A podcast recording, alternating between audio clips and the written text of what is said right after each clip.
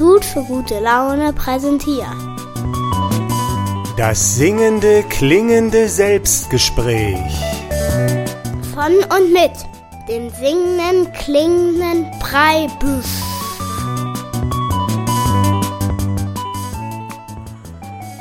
Grüß dich, hier ist der Preibisch zum Selbstgespräch und heute möchte ich mich über die Lebendigkeit unterhalten mit mir selbst.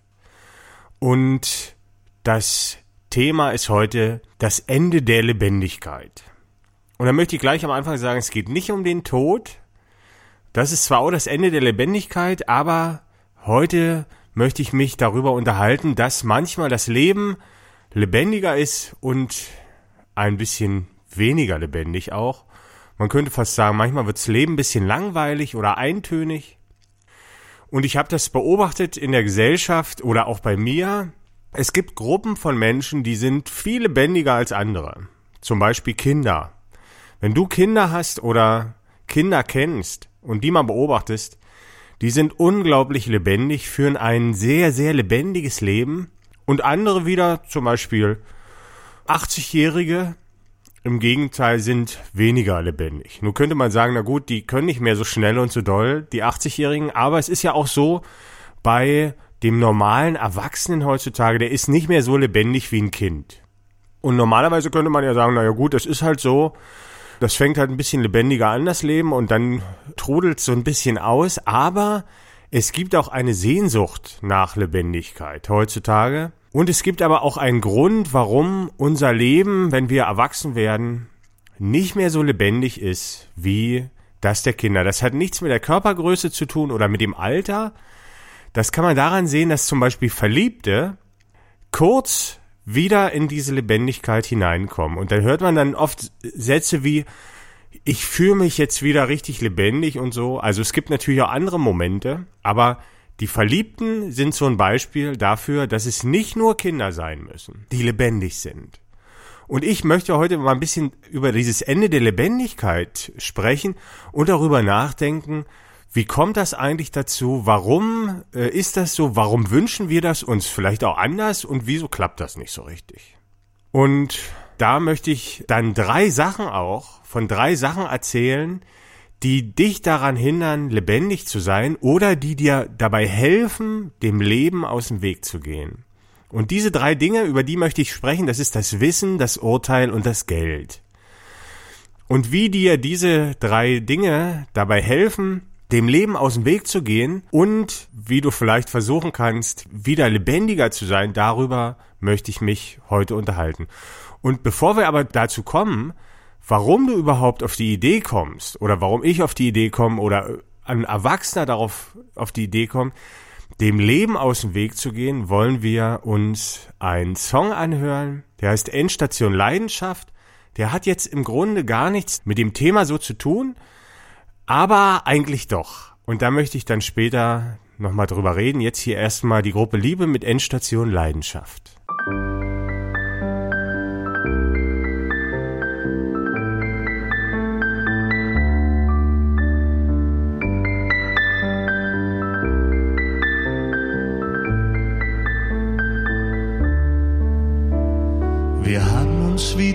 Zufällig kennengelernt. Du sagst, du hörst mich so gerne singen. Und jetzt sitzen wir hier in diesem kleinen Restaurant und erzählen von so vielen Dingen. Wir sind zum ersten Mal aus und ich frage mich, wohin führt unsere Reise heute Nacht? Steigt einer aus oder wird sie bis zum Ende gehen, bis zur Endstation? Endstation Leidenschaft.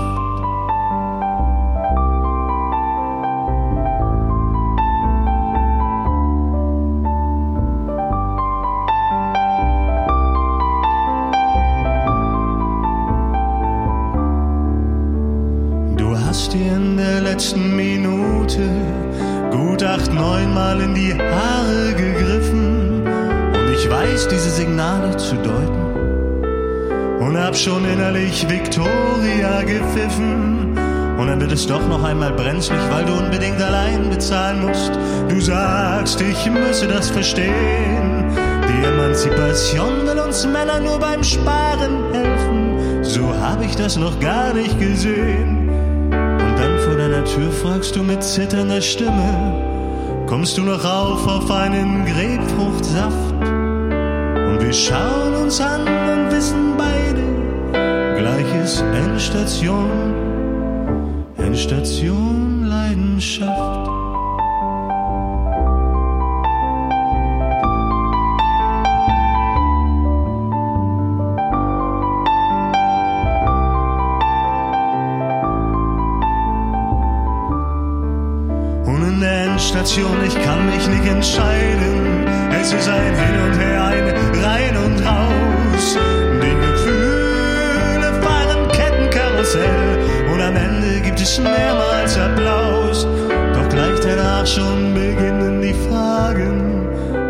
Zum Frühstück? Wie komme ich hier raus?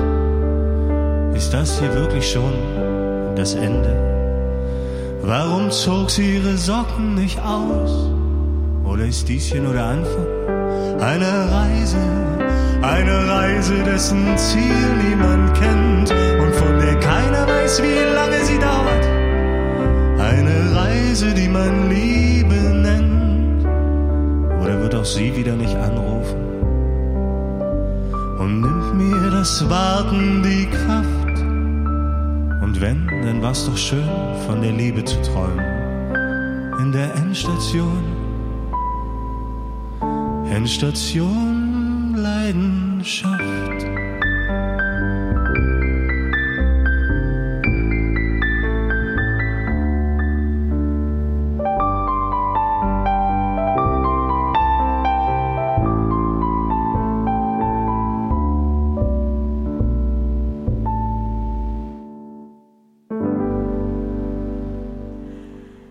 Gruppe Liebe Endstation Leidenschaft mit Harald la Fantaste am Piano war dann zu hören und Bert G. am Kontrabass und ich habe äh, meinen Text gesungen. Und ich habe das Lied jetzt gespielt, weil da war ein Satz drin zum Schluss, da hat der Sänger oder die Figur oder was weiß ich, wie man das nennen will, hat gesagt, und wenn alles doch schiefgegangen ist, dann war es doch schön, von der Liebe zu träumen. In der Endstation Leidenschaft. Und hier sehen wir jemanden rückblicken auf eine kleine Katastrophe. Also, wir haben das ja alle bestimmt schon mal erlebt, dass das nicht immer toll ausgeht äh, mit der Liebe, sondern äh, auch sehr schmerzhaft. Und er blickt aber zurück und sagt, wenn gar nichts passiert wäre, wäre es noch schlimmer gewesen. Es hat zwar wehgetan, aber es hat sich gelohnt. Und das ist eigentlich auch so eine Metapher auf das Leben. Und wenn wir das Gefühl haben, es passiert nichts, die Lebendigkeit fehlt uns, dann sind wir eigentlich dem Leben aus dem Weg gegangen und aber auch dem Leiden. Und eigentlich die Quintessenz des Ganzen ist eigentlich, das Leiden gehört dazu und es macht eigentlich das Leben aus. Also, wenn man sich vor dem Leiden versteckt, dann wird man sich auch vor dem Leben verstecken. Und das ist aber jetzt ganz natürlich, dass wir natürlich nicht auf das Leid zurasen und sagen, hier bin ich, sondern wir gehen dem Leid aus dem Weg. Und die Kinder gehen dem Leid noch nicht so aus dem Weg, sondern wenn man die mal eine Weile beobachtet, die werden bestimmt fünf bis zehn Mal am Tag so ein Vierjähriger, vielleicht sogar öfters, werden die richtig bitterlich weinen und schreien vor Schmerz. Aber die lachen dann halt auch häufiger und lernen in einer unglaublichen Geschwindigkeit durch dieses Verfahren der Unvorsichtigkeit, will ich es mal nennen. Und wie gesagt, wir gehen dem Leiden aus dem Weg und ich wollte ja heute so ein bisschen auch darüber sprechen, wie man vielleicht das Leben wieder lebendiger machen kann. Und da gibt's ganz einfachen Trick. Man macht die Herdplatte an und wenn die richtig heiß ist, legt man die Hand auf die Herdplatte und dann wird das Leben ganz lebendig. Oder man verbindet sich die Augen im Straßenverkehr und rennt einfach los. Aber das sind natürlich äh, Tipps, die wird niemand befolgen, weil wir haben natürlich eine Aversion gegen das Leiden und wir wollen jetzt hier nicht leiden und wir wollen jetzt nicht unbedingt uns dem Leid aussetzen. Aber vielleicht gibt es ja eine Möglichkeit, so manche Sache so ein bisschen zu reduzieren in unserem Leben und dann wird das Leben wieder lebendig. Und ich habe, wie gesagt, heute drei Sachen mitgebracht, die uns dabei helfen, dem Leben aus dem Weg zu gehen. Das ist das Wissen, das Urteil und das Geld und vielleicht kannst du ja nach der Sendung sagen, okay, ich hätte gerne mein Leben wieder ein bisschen lebendiger. Ich probiere das mal aus, ein bisschen weniger zu wissen, zu urteilen oder Geld auszugeben. Und warum das hilft, möchte ich hier jetzt nach und nach erklären. Und zuerst möchte ich dir erzählen, warum Wissen dein Leben unlebendig macht. Ein ganz einfaches Beispiel. Jemand liest ein Buch über den Wald und wird dann gefragt von seinen Freunden, willst du nicht mit in den Wald kommen? Und da sagt er, nö, äh, über den Wald weiß ich schon alles. Da habe ich ein Buch drüber gelesen. Ne, das ist jetzt ein sehr plakatives Beispiel, aber im Grunde ist die Idee von Wissen, hält den davon ab, eine Erfahrung zu machen. Und das ist halt ganz oft so, dass wir denken, ach, das weiß ich schon, und dann Erfahrungen nicht machen. Und Erfahrungen sind immer Sachen, wo wir auch scheitern können. Also so ein Waldspaziergang vielleicht jetzt nicht so, aber man könnte das vergleichen mit der Liebe. Ich lade dich ein zu einer Liebesbeziehung und äh, sie sagt zu mir, nee, ach, das hatte ich auch schon. und das Wissen, dass wir etwas schon kennen, hält uns so ein bisschen manchmal davon ab, eine Erfahrung zu machen. Und heutzutage wird man ja mit Wissen total zugeschissen. das reimt sich. In der Schule noch bevor das Kind eine Frage formulieren kann, hat es sofort die Antwort auf den Tisch und muss die auswendig lernen. Und da haben wir ganz viel Wissen und ich habe auch schon mal gedacht, ich weiß eigentlich schon alles und so. Und dann habe ich mal persönlich die Erfahrung gemacht, herauszufinden, dass ich überhaupt gar nichts weiß, dass dieses ganze Wissen, das mir da gegeben wird, dass das bloß so tut, als ob es irgendwie eine Antwort wäre. Aber es ist gar keine Antwort. Also, früher habe ich gedacht, wenn mich jemand gefragt hätte, weißt du, warum der Apfel runterfällt, wenn man den loslässt? Oder der Stein? Oder hätte ich gesagt, das ist die Schwerkraft, äh, Gravitation 9,81 und da hätte ich ganz viel erzählen können zu. Aber das ist nicht die Antwort, sondern das ist bloß so, das tut bloß so, als ob es die Antwort ist. Ich habe dann später herausgefunden, warum der Apfel runterfällt und das ist eine Antwort, die hat mir noch viele andere Antworten geben kann. Aber ich war ganz lange der Meinung, ich müsste darüber nicht mehr nachdenken, weil das wüsste ich ja schon. Und so geht's uns mit dem Wissen. Das Wissen hält uns auch vom Denken ab. Also wir denken über ganz viele Sachen nicht mehr nach, weil wir glauben schon zu wissen, die Antwort schon zu kennen. Und mir ist es halt passiert, dass ich herausgefunden habe, dass ich doof bin oder dass ich halt nichts weiß.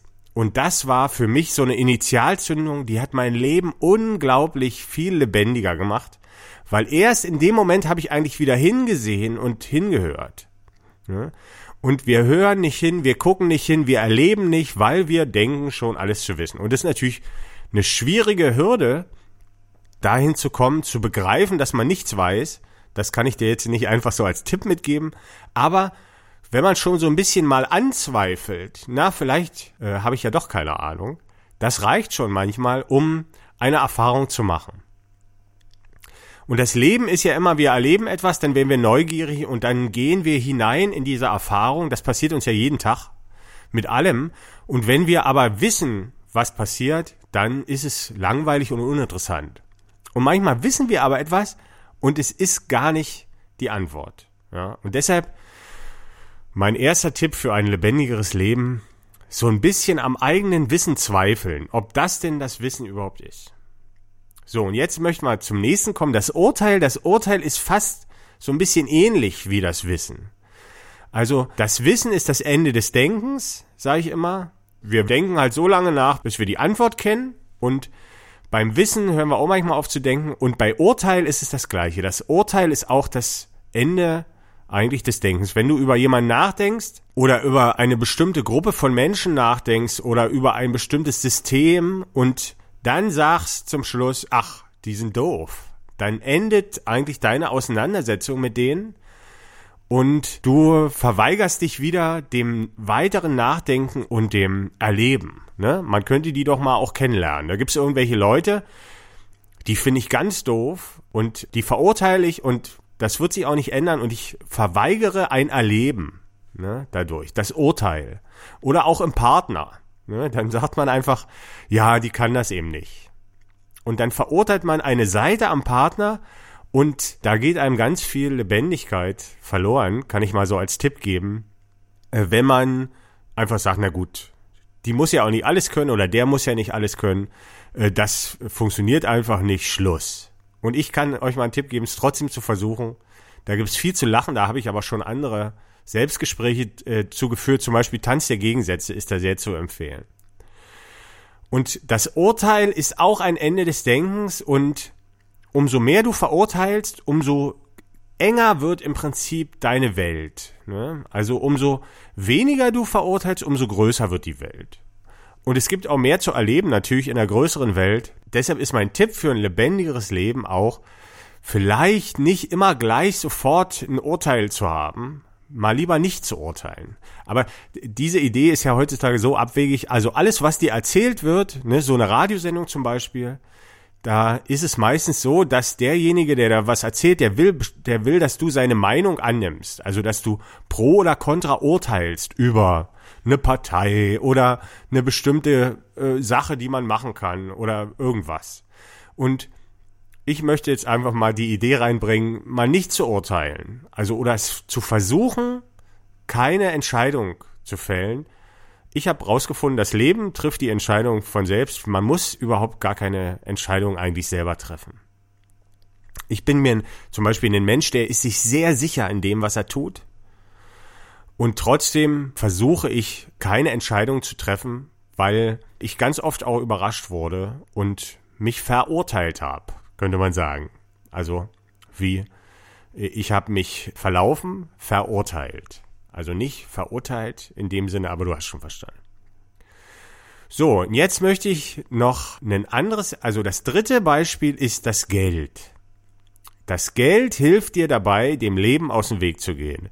Also man kann das einfach mal daran merken, wenn man jemanden das Geld wegnimmt, dann hat er trotzdem Aufgaben, ne? der muss irgendwie die Miete bezahlen und der muss Essen ranholen und so. Und wenn der aber kein Geld hat, dann wird das Leben viel lebendiger gleich, kann ich mal so sagen. Und das ist ja ein Extrembeispiel, ne? Also du wirst jetzt natürlich nicht gleich sagen, oh, das ist ja super, da äh, vergrabe ich jetzt mein Vermögen oder verschenke das, sondern es ist immer so, na, was man sich kauft, das kriegt man ohne Leid immer eigentlich gebracht. Und wenn man aber es sich nicht kauft, dann ist da noch eine ganze Erfahrungsstrecke drin. Das kriegt man trotzdem, ne? Also man kann sich es einfach wünschen und darüber erzählen. Zum Beispiel so eine CD von der Gruppe Liebe, die du jetzt gehört hast. Jetzt bloß mal als Beispiel, ne? Da kann man jetzt sagen, oh, das hat mir gut gefallen, die äh, kaufe ich mir, ne? Und dann kaufst du dir die, hast du die. Und jetzt stell dir aber mal vor, du hast jetzt irgendwie auf mich gehört und gesagt, du willst, dass dein Leben lebendiger wird. Und dann sagst du, wie kann ich denn diese CD bekommen, ohne dass ich die mir kaufe. Und da kann man zum Beispiel, da gibt es ein Drei-Phasen-Programm, nenne ich das. Also erste Phase, nett sein zu den Angehörigen und Freunden. Zweite Phase ist diesen Angehörigen erzählen, dass man sich zum Geburtstag oder zu Weihnachten die CD von der Gruppe Liebe wünscht. Und die dritte Phase ist abwarten. Und dann bekommt man die ohne dass man sie bezahlen muss, ohne dass man kauft. Und es ist viel lebendiger, das Ganze. Also sich schon Mühe zu geben, etwas geschenkt zu bekommen, ist schon unglaublich aufregend. Und so hängt, äh, hält uns Konsum auch ab vom lebendig sein. Und das Problem ist also die Konsumbeziehung, die gaukelt einem auch wie das Wissen so ein bisschen vor, etwas, was es dann nicht halten kann. Und da gibt's ja genug Songs von I Can Get No Satisfaction oder Warum werde ich nicht satt oder I Can Get Enough, äh, wo es immer darum geht, dass man irgendwie, äh, man kann keine Befriedigung erlangen, ne? I Can Get No Satisfaction. Und das liegt daran, dass eine Konsumbeziehung eine keine richtige Beziehung eigentlich ist, weil da kein Leid auf uns wartet. Also wir kaufen uns was und dann haben wir das und wir können nicht scheitern. Und immer wenn wir, wenn das Leid völlig ausgespart ist, dann fehlt die Lebendigkeit.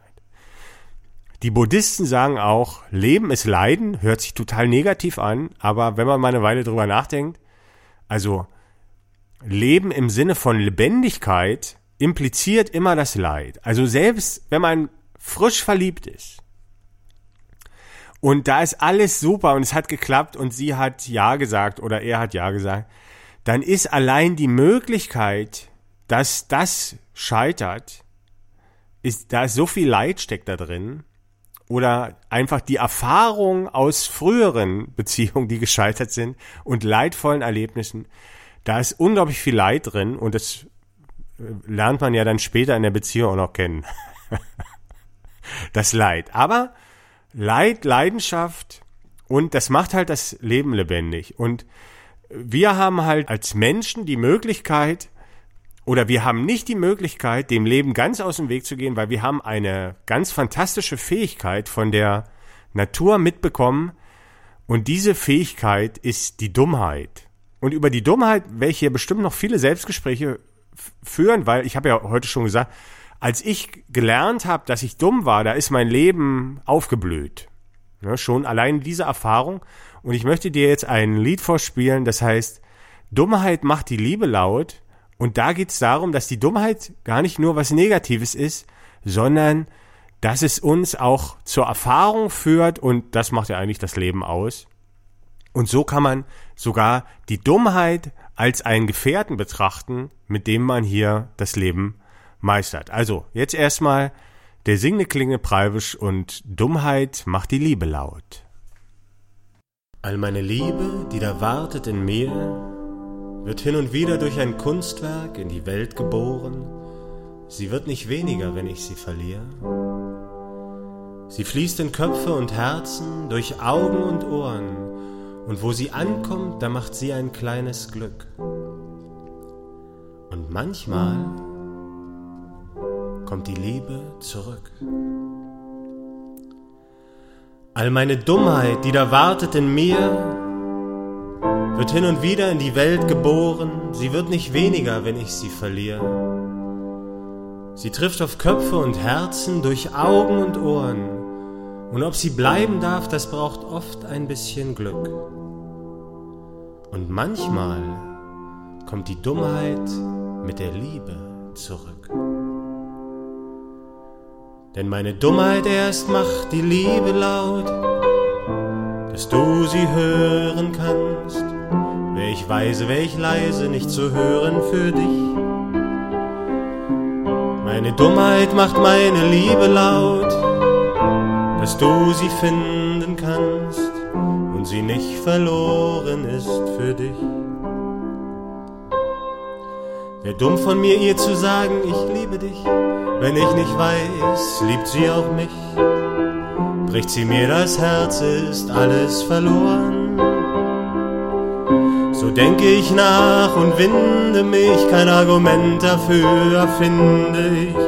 Der logische Schluss ist, besser leise zu sein. Dummheit macht die Liebe laut, dass sie mich hören kann. Sei mein Gefährte gegen die Angst. Dummheit macht die Liebe laut dass sie mich finden kann, denn ohne ein Wort ist doch alles verloren. So begreife ich die Dummheit als Gefährten in mir und es kommt, dass ich sie ausprobiere. Ich stolper und fall und steh wieder auf. So neue Wege finden sich und ohne sie erblinde ich. Meine Angst hilft mir, nicht allzu dumm zu sein. Dummheit mach mein Leben laut, dass ich mich spüren kann. Sei mein Gefährte gegen die Angst. Dummheit mach mein Leben laut, dass ich mich finden kann. Ohne dein Wort ist auch alles verloren. Dummheit macht die Liebe laut, dass ich sie hören kann sei ihr Gefährte gegen die Angst. Dummheit macht die Liebe laut, dass ich sie finden kann, denn ohne ihr Wort ist alles verloren.